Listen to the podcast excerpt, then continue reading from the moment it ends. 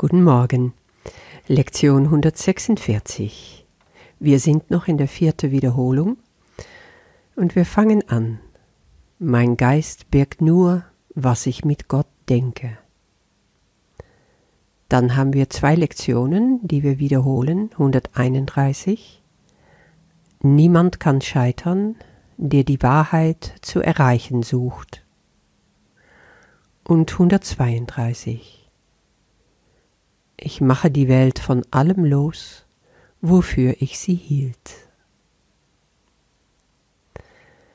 Und schon wieder werden wir heute tiefer eintauchen in der Sinn und in der Art, damit umzugehen, von dieser Wiederholung, von dieser vierten Wiederholung. Und wir kehren zurück zu der Einleitung, weil da ist unser Leitfaden. Wenn wir unser Kernsatz nehmen, mein Geist birgt nur, was ich mit Gott denke, dann haben wir jetzt schon einige Entdeckungen gemacht. Wir haben entdeckt, das ist die Wahrheit, das ist die Tatsache, wie Jesus es sagt, und aber auch, wie ich durch meine übliche, ego-gelenkte Gedanken diese Wahrheit verdunkeln kann. Ich stelle mir das oft so vor, als ob dieser Strom von Gottes Gedanken den ganzen Tag und auch Nacht durch mich durchströmt, ohne Unterlass. Das ist so wie das Senden über eine bestimmte Wellenlänge vom Radio, das kennen wir ja auch.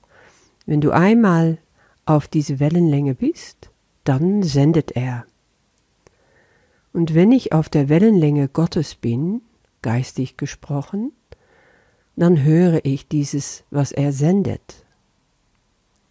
Nur bin ich sehr oft nicht auf seine Wellenlänge.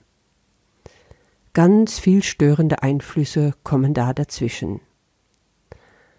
Und diese Gedanke nennt Jesus im vierten Paragraph von der Einleitung deine Selbsttäuschungen.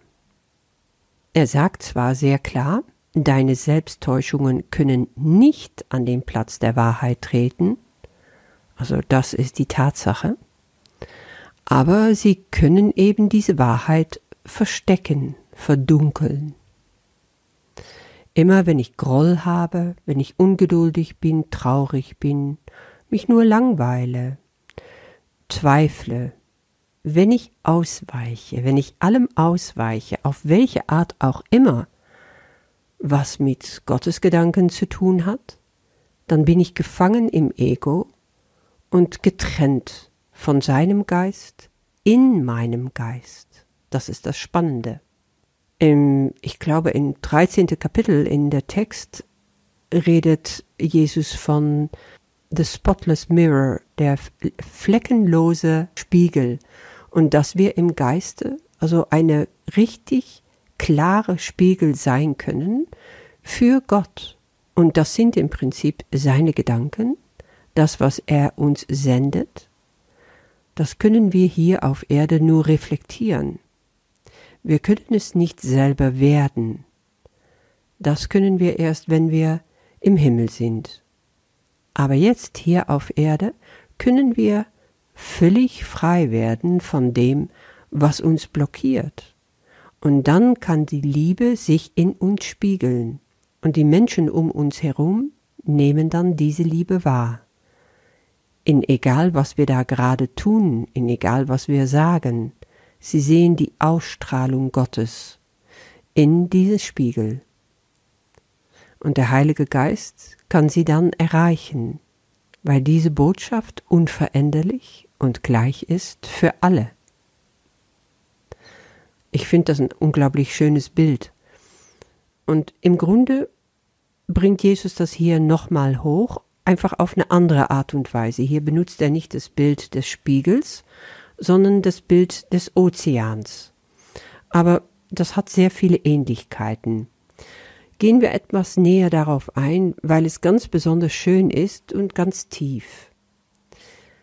Genauso wenig kann ein Kind, das ein Stecken in das Meer wirft, das Kommen und das Gehen der Gezeiten ändern, des Wassers wärmer werden durch die Sonne, den Silberglanz des Mondes auf ihm in der Nacht. Das ist wunderschön, oder? So poetisch. Schauen wir uns das einfach etwas näher an. Wenn du dir das bildhaft vorstellst und du siehst das Kind auf dem Strand stehen mit einem Stock in der Hand und er werft diesen Stock in den Ozean. Das Kind ist so klein, der Stock ist noch sehr viel kleiner. Das hat überhaupt keinen Einfluss auf dieses enorme Gebilde. Wenn wir das Bild etwas auseinandernehmen, dann können wir in dieser Vergleich Folgendes erkennen. Der Ozean steht für unser Geist in Gott also das, was empfänglich ist für Gottes Gedanken und was nicht beeinflusst wird von dem, was das Ego denkt. Es ist unendlich, es ist unveränderlich, es ist ewig, wie Gott. Und was zeigt, dass es unveränderlich ist? Wenn wir das Kind sind und der kleine Stock, der da ins Wasser geworfen wird, ein ganz normaler Ego-Gedanke ist. Ein Gedanke der Unmut, ein Gedanke des Frevels, Groll, ein Unwohlsein, sich krank fühlen oder verärgert über irgendetwas. Ein unserer Hunderttausende von Gedanken, die einfach so unbemerkt durch uns durchfließen. Sie kommen und sie gehen. Manchmal krallen sie sich ein. Und jetzt haben wir einen und wir werfen den in diese große Ozean. Was macht dieses Wasser? Gar nichts. Es reagiert nicht mal. Der Stock treibt auf das Wasser. Die Sonne wärmt das Wasser nach wie vor, bleibt unveränderlich. Die Gezeiten, die kommen und gehen und bleiben unveränderlich. Der Silberglanz des Mondes ist nachts immer da und reflektiert auf dem Wasser seine eigene Spiegelung. Unveränderlich ewig. Das ist mein Geist mit den Gedanken, die ich mit Gott denke. Was macht dieser Ozean? Dieser Ozean ist nichts anderes als Empfänger, Empfänger von diesen Einflüsse von Gott.